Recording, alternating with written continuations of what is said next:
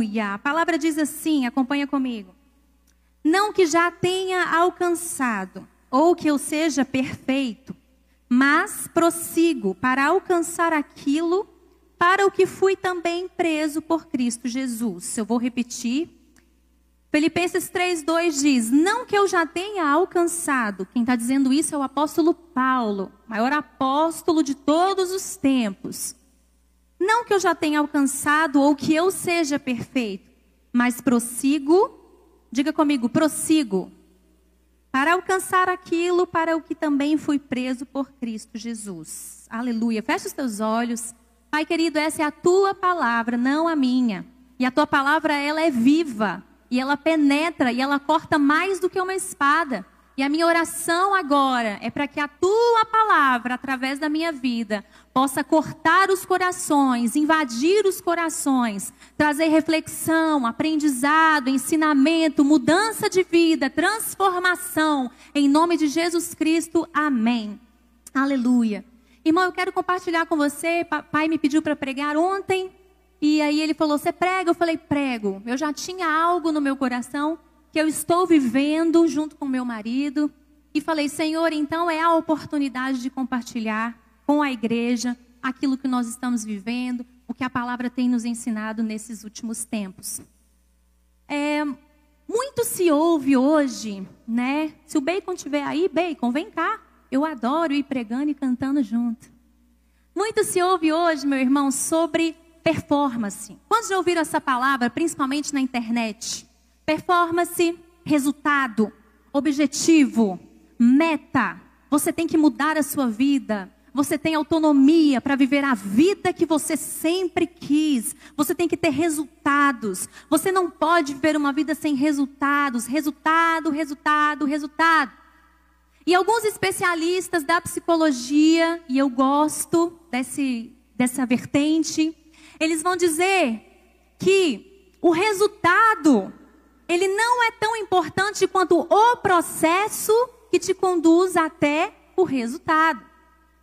E o meu terapeuta, que eu gosto muito, ele sempre usa comigo a ideia de um quebra-cabeça. Ele fala. Quantos aqui já viram aquelas pessoas que vão montando os quebra-cabeças, aí ela põe num quadro, Pastor Wellington, não é verdade? E aí você conhece, ela fala, ó, aquele ali eu já montei, aquele ali eu já montei, e ela vai te mostrando os resultados dos quebra-cabeças que ela já montou. Mas o quebra-cabeça ele tem uma finalidade: quebrar a cabeça. É montar, é o processo. É você sentar hoje com o divino placa e montar o quebra-cabeça e viver uma experiência. Talvez o divino seja mais nervoso e aí ele vai falar assim: "Vão, vão, pega essas peças, junta logo, separa, a gente tem que acabar". E aí você vai ter uma experiência. Talvez você vai montar o quebra-cabeça com o Edinho amanhã. E aí o Edinho é calmo. Aí o Edinho vai falar assim: por onde que a gente começa? Não sei. Aí você vai viver outra experiência, outro processo.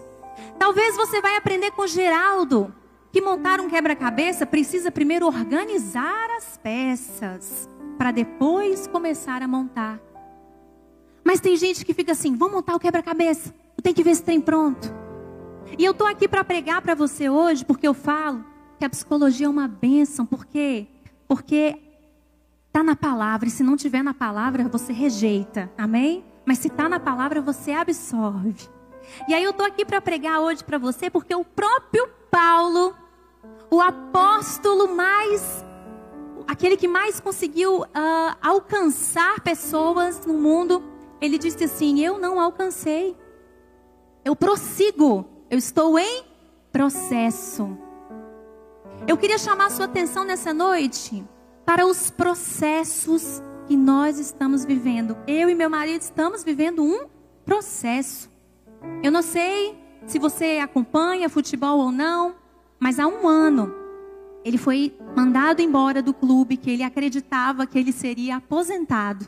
Então nós começamos a viver um processo. Mas qual que é a nossa oração? Senhor, manda um time. Manda um time, manda um contrato, manda um contrato, resultado, resultado. E as pessoas ficam assim: você parou de jogar? Você não vai jogar? Até que o Espírito Santo começou a falar para a gente assim: fecha os olhos para o processo. se tem contrato ou não, feche os olhos. Eu quero que vocês comecem a observar a estrada pela qual vocês estão caminhando. Porque às vezes a gente indo para a praia, mas tem uma estrada tão bonita e a gente está tão ansioso no volante que você não vê as árvores, você não vê as flores, você não vê. A tia Carla uma vez comentou comigo uma coisa que nunca mais eu deixei de reparar. A Pedro II, nossa avenida, talvez você passa lá todo dia. Carlos Luz, aquele caminho ali que você sai do Ouro Preto e vai para o centro. Tá cheio de árvores de ipê. E eu não tinha me atentado para a beleza desse caminho até o dia que a tia Carla, a escritora do livro que você vai comprar no final do culto, até o dia que ela falou: Você já reparou como que às vezes a gente está indo para o centro na correria porque a gente quer um resultado, mas você não contempla a beleza do caminho? E eu quero falar com você sobre isso hoje, porque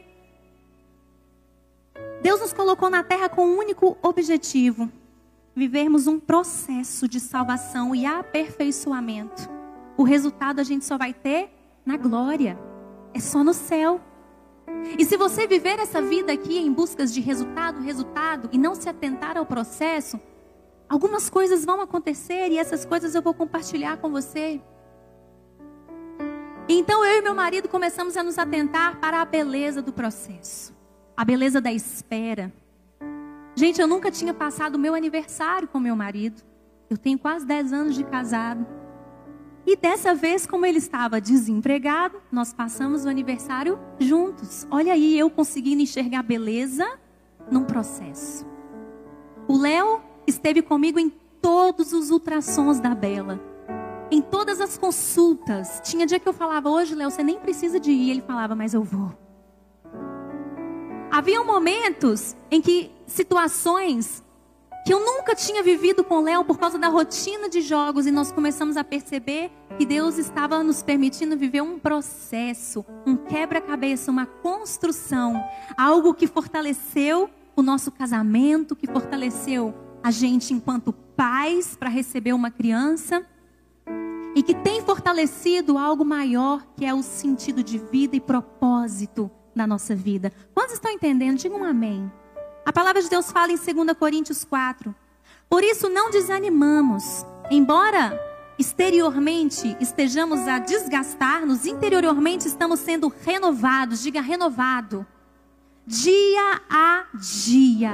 Porque os nossos sofrimentos leves e momentâneos produzem para nós uma glória que é eterna e que pesa mais do que todos eles. Aqui o apóstolo também está falando de uma renovação diária. Que se você abrir os seus olhos para o processo, ao invés de ficar focado só no resultado, você vai ver que o Senhor faz milagre dia a dia na sua vida. E aí, você vive uma coisa chamada felicidade, que todo mundo corre atrás. Todo mundo está correndo atrás da felicidade, pastor Edinho. Só que a felicidade não é um alvo, ela é uma estrada. E às vezes você está tendo a oportunidade de caminhar sobre ela, mas não está vendo, porque você está com os olhos na meta, no resultado. Algo que Deus já tem para você. Como meu pai sempre fala aqui, o que está escrito, está escrito. Ninguém pode roubar o que é seu. Mas se você ficar tentando fazer o trabalho de Deus, você não vive os aprendizados que você precisa. E olha, é tão importante você viver os aprendizados, porque olha só, existem três grandes acontecimentos na sua vida: o nascer, que você não escolhe. Você, escolheu nascer? Você não escolheu. É o primeiro grande acontecimento. Tem um outro grande acontecimento que se chama morrer, que você não sabe quando vai acontecer. E tem um outro grande acontecimento que é o viver mas que você não vive. Por quê? Ou você está com seus pés lá no passado, nas frustrações, naquilo que não deu certo, ou você está com seus pés lá no futuro, buscando metas e resultados, e não está vivendo os aprendizados do viver. Só que o meu Deus, ele valoriza os processos, sabe por quê? Porque é no processo que você se relaciona com ele. Quando o Senhor fala para aquele pai levar Isaac para ser sacrificado, Deus não estava preocupado somente com o ato final, porque ele sabia, ele já sabia que Abraão iria sim sacrificar o menino por amor a ele. O resultado Deus já sabia, mas ele queria viver a experiência do relacionamento com Abraão, aquela caminhada quando ele sai de casa até chegar naquele lugar no monte. E aí, naquela caminhada, eles desenvolveram relacionamento, sabe por quê? Porque se você não usa a caminhada e o processo para desenvolver um relacionamento com Deus, quando você alcança a promessa, você sente frustração e vazio. É uma estatística alta de pessoas que correm atrás do vento, como diz Salomão. E aí, quando ela alcança o sonho, ela volta no meu consultório e fala: Agora eu sinto uma tristeza. Agora eu estou frustrado. E eu falo: Sabe por quê? Porque você passou todo o seu processo sem observar as coisas necessárias, sem desenvolver relacionamento com Deus, e aí fica um vazio. Você tem a bênção, mas fica aquele vazio que é a falta de relacionamento com Deus, que somente no processo você teria desenvolvido.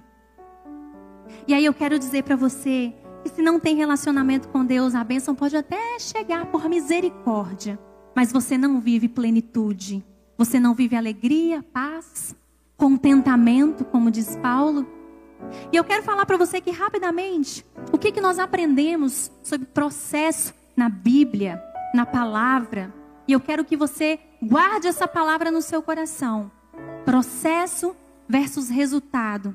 Fique com o processo e nós vamos entender o porquê. Amém? Quantos estão entendendo? Diga glória a Deus. Aleluia. A primeira coisa que eu quero dizer para você sobre isso que o apóstolo Paulo está tentando nos ensinar, para nós focarmos na caminhada e não nos resultados. O resultado você deixa para Deus. O processo é o crescimento que você vai vivendo com o Senhor. Ele diz, a gente aprende a primeira coisa com ele o seguinte: quem despreza o processo sofre consequências negativas. Quero falar para você de uma palavra que está lá em Números 20, no, no versículo 11. Nem precisa abrir a sua Bíblia, eu vou te contar rapidamente. Moisés, um homem de Deus, muito de Deus, abriu o mar vermelho, fez um tanto de coisa.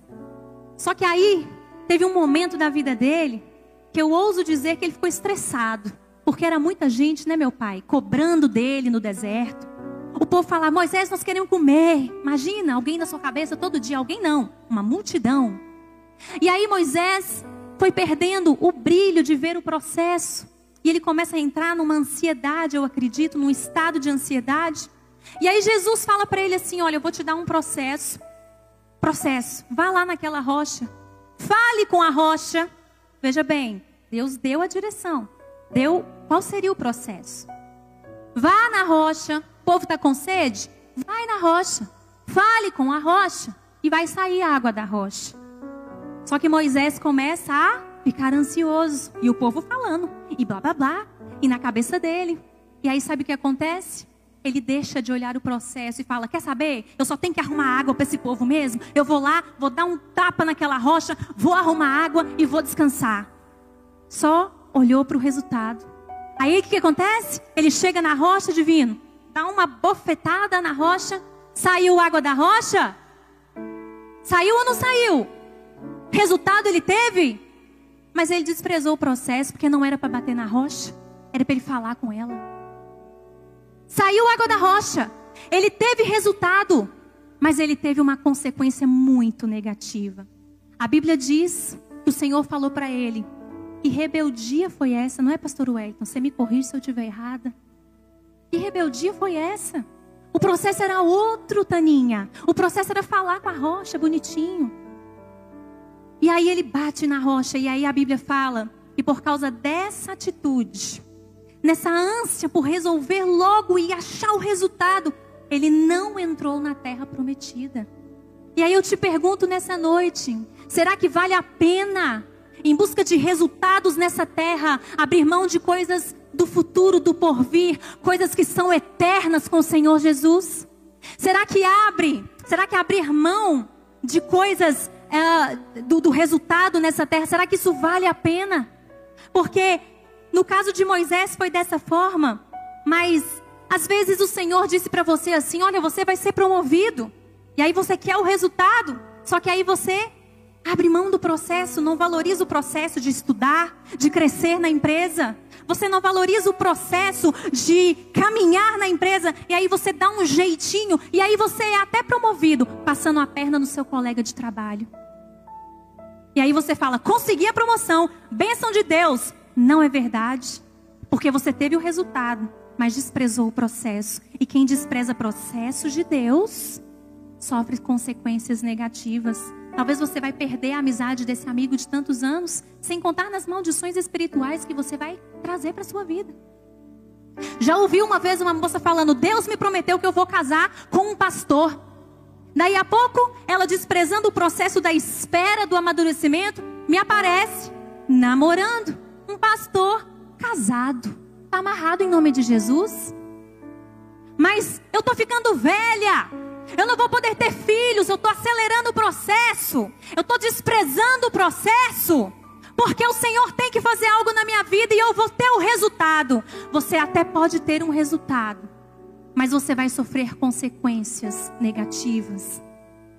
Aí, eu escuto pessoas falando, por uma coisa bem simples. Esse ano eu vou emagrecer. Cadê as mulheres aí que estão no meu time, fechando a boca, tentando perder o restinho da, do peso da gravidez? Só que aí, dieta é processo, gente. É simples isso, né? Mas aí você começa a tomar remédio. Você começa a ter tremedeira por causa do remédio. Aí você começa a passar mal, não é, pastor Nils? Por causa do remédio. Aí você começa a culpar Deus, porque você está em busca de um resultado, você quer emagrecer assim. E aí daqui a pouco, como há pouco caso eu vi no jornal, tá lá no hospital, sofre infarto, um infarto, um problema cardíaco, por causa do tanto de remédio para emagrecer, desprezando o processo da reeducação alimentar. Tem resultado, pastor Edinho? Até tem, mas com consequências muito negativas. Deus quer isso para sua vida, irmão? Não. O Senhor quer que você viva o processo e deixar que o resultado é Ele que garante. Eu posso ouvir um amém? Aleluia. Quantos estão entendendo? Diga glória a Deus. A segunda coisa que eu aprendo com o apóstolo Paulo, quando ele fala: Eu não sou perfeito, nem serei perfeito aqui. Eu prossigo dia após dia no meu processo contemplando a beleza da estrada e não esperando chegar em algum lugar no meu destino final. Eu aprendo com ele que também quem despreza os processos não vive o resultado pleno de Deus. Sabe por quê? Porque nem tudo que dá certo significa que foi feito da maneira certa. Abraão e Sara tinham um processo? Tinham um processo. Aí ela falou: Não, eu vou dar um jeitinho. Eu vou dar um jeitinho. E aí ela tentou acelerar as coisas. Ela arrumou uma outra mulher para ter o filho que Deus disse que ela teria. Talvez aquele tempo da espera seria para amadurecê-los como um casal. Porque, meu irmão, não é fácil você ser um casal e ser também pai e mãe. Não pense você que é a mesma coisa, não. Muitos casamentos acabam quando eles têm filhos. Mas Camila, filho não fortalece o casamento? Não. Filho fortalece o sistema familiar. Mas se você não abre o olho, você perde o seu casamento. Por quê? Porque a mulher, pelo menos por três meses, ela deixa de ser mulher e se torna mãe. Camila, não é a mesma coisa? Não. Não é a mesma coisa. São funções sociais diferentes, são papéis diferentes. E se você não está madura o suficiente para lidar com isso, você destrói o seu casamento sem perceber. E aí depois voltam lá no consultório e falam: Camila, meu marido me traiu. Camila, desencantei do meu marido. Eu não go... já ouvi muito isso. Depois que eu tive filho, eu não suporto mais que o meu marido me toca. Por quê? Deixou de olhar para ele como homem e começou a olhar para ele como pai. E aí quero aproveitar e puxar a orelha com amor. Se você é casado e fica chamando seu marido de pai, isso acontece demais. Tome cuidado. Porque fala isso aqui na autoridade do Espírito Santo. Esposa não faz sexo com pai. Pare de chamar o seu marido, ele não é o seu pai, ele é seu marido. Ele é seu esposo. Ele é pai dos seus filhos. E às vezes eu vejo muito isso até numa questão cultural. Pai, vem aqui ver as crianças. Mãe, o que, que você fez hoje de comer? Quantos já ouviram isso? O casal se chamando de pai e mãe. E aí depois eles falam para mim assim: há anos nós não temos relacionamentos sexuais. Ou a mulher fala para mim assim: eu estou com ele há 20 anos e eu nunca tive satisfação sexual. E aí eu falo: é mesmo? Mas você está casada com seu pai? Porque filho não pode ter relação sexual. Aí no inconsciente vira um bloqueio, mulher. Vira um bloqueio. Você fica transformando a figura do seu pai, do seu marido, em pai. E o seu inconsciente vai dizendo assim: ele é seu pai, não transe com ele. Olha o perigo. E aí eu volto lá em Sara, porque talvez o processo da espera estava preparando Sara e Abraão para então ter um filho e o casamento casamento abençoado. Mas aí vem a gente na nossa ansiedade e na cobrança social e tenha resultado, tenha um filho logo. Minha irmã, talvez você não engravidou até hoje porque o Senhor está preparando o seu coração. Meu irmão, talvez você não foi promovido até hoje porque o Senhor está te, te usando neste processo para te amadurecer. Ah, isso é tão clichê. O processo. É tão clichê nós ouvimos falar de processo da, igre da igreja. Mas cada vez menos a gente se atenta para o processo. E a gente fica buscando o quê? O resultado. Outra coisa que acontece demais. Pessoas que desprezam o processo e não vivem resultados plenos de Deus. Preste atenção, primeiro eu falei para você, quem despreza processo vive consequências negativas. Ah, não é o meu caso, Camila. Eu queria comprar uma casa. Eu comprei a casa, deu tudo certo. Só que aí, daqui seis meses, você não está aguentando pagar aquela casa, porque você não se preparou no processo, você não juntou dinheiro, você não guardou o dinheiro, você não pesquisou como comprar uma casa sem ficar pagando o resto da vida juros. E aí você vem aqui no gabinete e fala, pastor, eu não estou dormindo, eu vou perder meu apartamento. Porque da noite para o dia você quis um resultado. Porque hoje em dia é um tal de a gente só casa depois que tiver tudo conquistado. Quem já ouviu isso? Não, eu só vou casar depois que, que eu tiver conquistado tudo. Então, meu irmão, então vamos viver o processo do namoro. Porque é difícil da noite para o dia, não é, pastor Wellington? Um jovem conquistar tudo. Só que a gente vê na internet os meninos de 19 anos que já estão milionários porque são youtubers, porque são famosos, aí eles já têm casa. Esses dias eu vi uma menina chorando porque ela tinha a mesma idade da Larissa Manuela. Quantos conhecem a Larissa Manuela? Gente, vocês estão muito velho. Larissa Manuela é um ícone jovem. Se você. Ah, a tia Sirlene levantou a mão só para parecer que ela é jovem. Se você não conhece a Larissa Manoela é porque você está velho, viu? Eu só conheço porque no consultório as crianças falam muito de Larissa Manoela, da Maísa do SBT, que virou também um, uma grande referência aí para os jovens, né? E a Larissa Manoela, ela não, não tem mais aonde caber dinheiro e fama. E é uma menina que acabou de fazer 19 anos. E outras meninas chorando, me falando assim: mas eu acabei de fazer 18 e eu não consegui nem passar na faculdade. Eu falei, mas assim é que é o normal. Isso é que é o natural. O processo é esse. Você acabou de passar na faculdade, aí você vai estudar. E ali o Senhor vai te preparar. Porque quem despreza o processo vive resultados não plenos na vontade de Deus. E aí você pode ter tudo, mas passar o resto da vida tomando um antidepressivo, tomando um ansiolítico, vindo para a igreja e reclamando com Deus que você se sente vazio, sendo que o Senhor quer te preencher por inteiro, meu irmão. O Senhor quer que você viva as bênçãos na plenitude total. Quem está entendendo o que eu estou dizendo, pode dar um amém aí. Camila, não era isso que eu queria ouvir hoje. Eu queria ouvir que eu vou sair daqui e o resultado vai estar tá lá na porta já me esperando.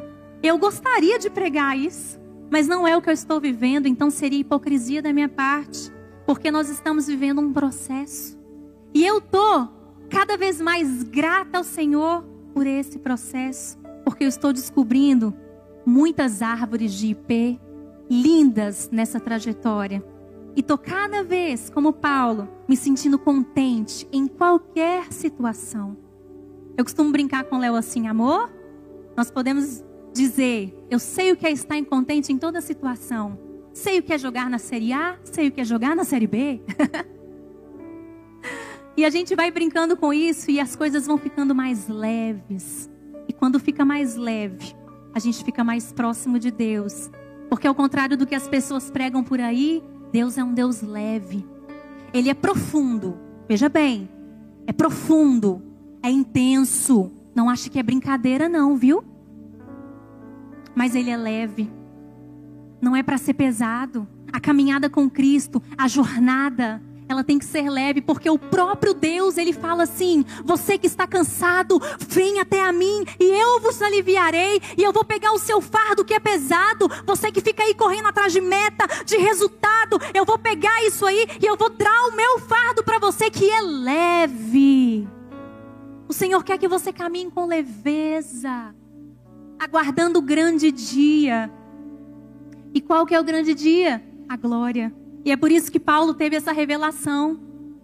Eu quero aguardar o grande dia. Eu quero viver aqui em processo, entendendo que é assim mesmo. Enxergando a beleza de ter muito, mas também o aprendizado de ter o pouco. Extraindo lições na riqueza, na pobreza, na saúde, na doença e contemplando o belo do Senhor. Quem despreza o processo não entende o propósito de Deus. Quero finalizar com isso. Quem despreza o processo sofre consequências negativas. Quem despreza o processo não vive resultados plenos.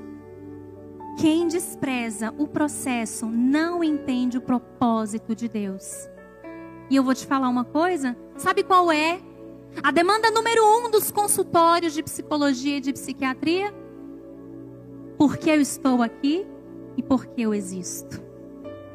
Não ache você que isso é uma frescura de gente rica que não tem onde gastar dinheiro e aí vai para o consultório de psicologia porque está em crise existencial. Essa é a demanda número um de todo ser humano. Para que eu existo? Por que eu estou na Terra? Qual o sentido da minha vida? E eu falo para você com autoridade: você só encontra sentido de vida nessa terra se você olha para o Pai Celestial, porque só Deus dá sentido para a sua existência nessa terra. Não é a sua profissão? Não é o seu marido, moça. Moça que acha que vai casar e que a vida vai ser feliz para sempre, como a Cinderela. A síndrome da Cinderela. Não, a minha vida é uma porcaria, mas o dia que Deus enviar aquele varão valoroso, todos os meus problemas estarão resolvidos. Mentira, vai começar um tanto de problema na sua cabeça. Aí você vai voltar e falar: Deus, mas eu casei e agora eu estou mais triste do que antes. É porque você projetou o seu resultado no lugar errado.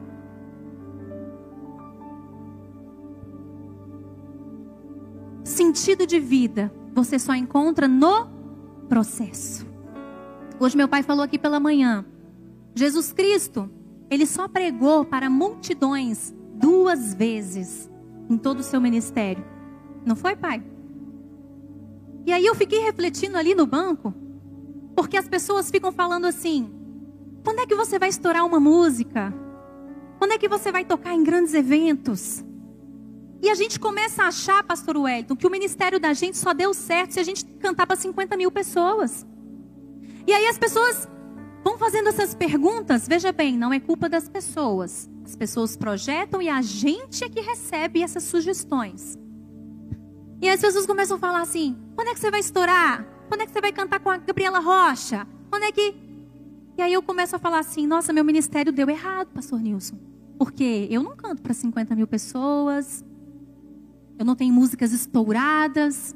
E aí o Espírito Santo hoje ministrou no meu coração. O próprio Jesus, o ministério dele era um processo interpessoal, de pessoa com pessoa. Você não precisa de multidões para ver que o seu ministério deu certo. Você não precisa de multidões te aplaudindo para ter um feedback, um feedback que os seus projetos deram certo. Você não precisa de grandes eventos para poder ter a consciência de que a sua vida deu certo e você alcançou o seu resultado. Se você faz a diferença na vida de uma pessoa, então você já está vivendo o processo de Deus para a sua vida. E Jesus ia fazendo assim. Ele encontrava com a mulher de Samaria aqui. Ele batia um papo com Pedro ali. Quantos aqui já assistiram uma série chamada The Chosen? Divinão, sabe o que eu estou falando? Eu quero desafiar você a assistir essa série. The Chosen significa os escolhidos. É uma série que tem mexido muito comigo porque ela mostra a simplicidade de Jesus lidando ali com os diferentes tipos de personalidade dos apóstolos. E aí tem Mateus, extremamente metódico e sistemático, e Pedro, não é? Que é nervoso e que quer resolver as coisas. E Jesus tem um jeitinho especial de lidar com cada um deles. E aí eu vou falando com o Léo, olha só, o ministério de Jesus era um processo. Até o dia da morte dele, ele viveu um processo de ensinamento, de crescimento, de paciência com os discípulos. Convido você a assistir, procura lá The Chosen. O próprio Jesus se sujeitou ao processo. Ele não precisava, ele poderia ter falado assim: vamos resolver esse negócio? A gente precisa de um cordeiro, vamos lá, vamos matar, vamos resolver, vamos subir para a glória, vamos voltar, pronto, acabou. Mas ele vai para a terra, ele nasce, ele cresce como um homem, ele se sujeitou a 33 anos de vida humana, sentindo dores, com garganta inflamada, com gripe. Você acha que Jesus não teve nada dessas coisas? Ele teve tudo isso, porque ele entendia que ele estava vivendo o processo. E nessa mesma série tem um episódio que eu gosto muito e eu quero encerrar. Tem um episódio que João Batista aparece. João Batista, ao contrário de Jesus que era manso, João Batista era acelerado. E aí numa descontração ali, Jesus fala: João Batista, por que, que você precisava chamar o povo de raça de víbora? Brincando assim. Em um dos discursos de João Batista, né? Ele fala raça de víboras. E aí Jesus brinca com ele. E aí ele fala assim: Jesus, eu, eu já quero resolver logo. O senhor já tem que chegar falando que o senhor é o filho de Deus. Vamos fazer isso logo, por que, que o senhor está esperando? E aí Jesus fala para ele: Eu estou esperando porque não é chegada a minha hora. Eu estou vivendo o processo. O próprio Cristo entendia a beleza da caminhada e ele não ficava ansioso pelo resultado final. E isso com certeza foi o que o preparou para viver dias de dor, dias de sofrimento e de uma morte sobrenatural que ele suportou por amor a mim e por amor a você. Eu queria que você ficasse de pé no seu lugar. José foi um homem que compreendeu todo o processo. Veja bem, José foi vendido como escravo. Depois, José.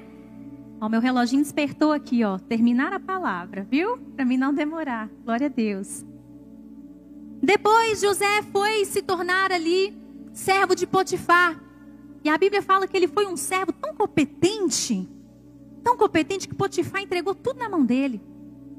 Até a mulher de Potifar queria se entregar na mão dele, mas glória a Deus que ele era um homem de Deus e rejeitou isso, né, pastor? Mas depois ele foi preso, processo, e lá na cadeia, na prisão, ele interpretou sonhos. Ele foi ali um homem que fez a diferença. Ele entendeu, estou preso, vamos viver essa realidade. Vamos viver essa realidade com dignidade, com clareza, com leveza. E depois ele esteve na presença do rei, processo. E aí ele interpreta sonhos. E aí mais um processo ele consegue diante de toda a jornada de aprendizado, de crescimento, porque só no processo encontra-se aprendizado e crescimento. E aí depois de toda essa trajetória, José então se torna o governador do Egito.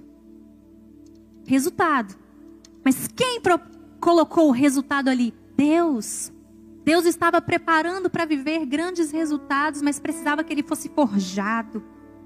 E eu fico me perguntando: e se José não tivesse saído da barra da saia do pai, e se ele não tivesse sido vendido, a Bíblia diz que ele era muito amado, se não, se eu não me engano, o mais amado, porque ele era o filho da velhice, não é, pastor? Eu imagino, talvez, coisa minha, que ele tivesse crescido mimadinho, sabe aqueles menininhos criados com danoninho, nunca estaria preparado e competente o suficiente para ser o governador do Egito e salvar toda uma nação da fome. O processo na sua vida, o processo é o que vai proporcionar para você o aprendizado, que é a única coisa que você vai levar para o resto da sua vida. Compreenda o processo. Aceite o processo. Viva o processo. E aí você vai desfrutar de algo que a gente busca a vida inteira a felicidade a plenitude na presença de Deus. Eu queria que você fechasse seus olhos.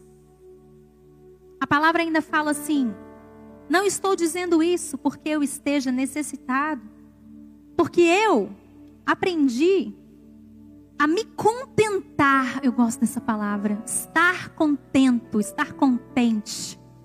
Aprendi a me contentar em toda circunstância. Eu sei o que é o processo da necessidade. Eu sei o que é o processo da fartura.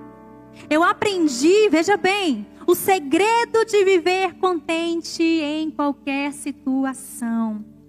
Seja alimentado com fome ou tendo muito, porque eu tudo posso naquele que me fortalece.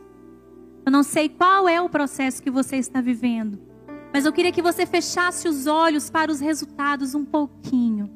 Camila, você está falando para eu parar de orar pelas minhas bênçãos? Não! A Bíblia fala que Jacó segurou o anjo, irmão, e não largou até que a bênção dele veio. Eu só quero que você pare de sofrer enquanto você aguarda o resultado de Deus na sua vida. Eu quero que você viva com leveza. Eu quero que você entenda a beleza do viver que se chama presente não é à toa. Eu quero que você pare de olhar para essa existência com tristeza e pesar e olhe para o processo como uma oportunidade de Deus de crescimento e aprendizado. Eu quero que você pare de pensar no final da viagem e contemple a beleza da estrada.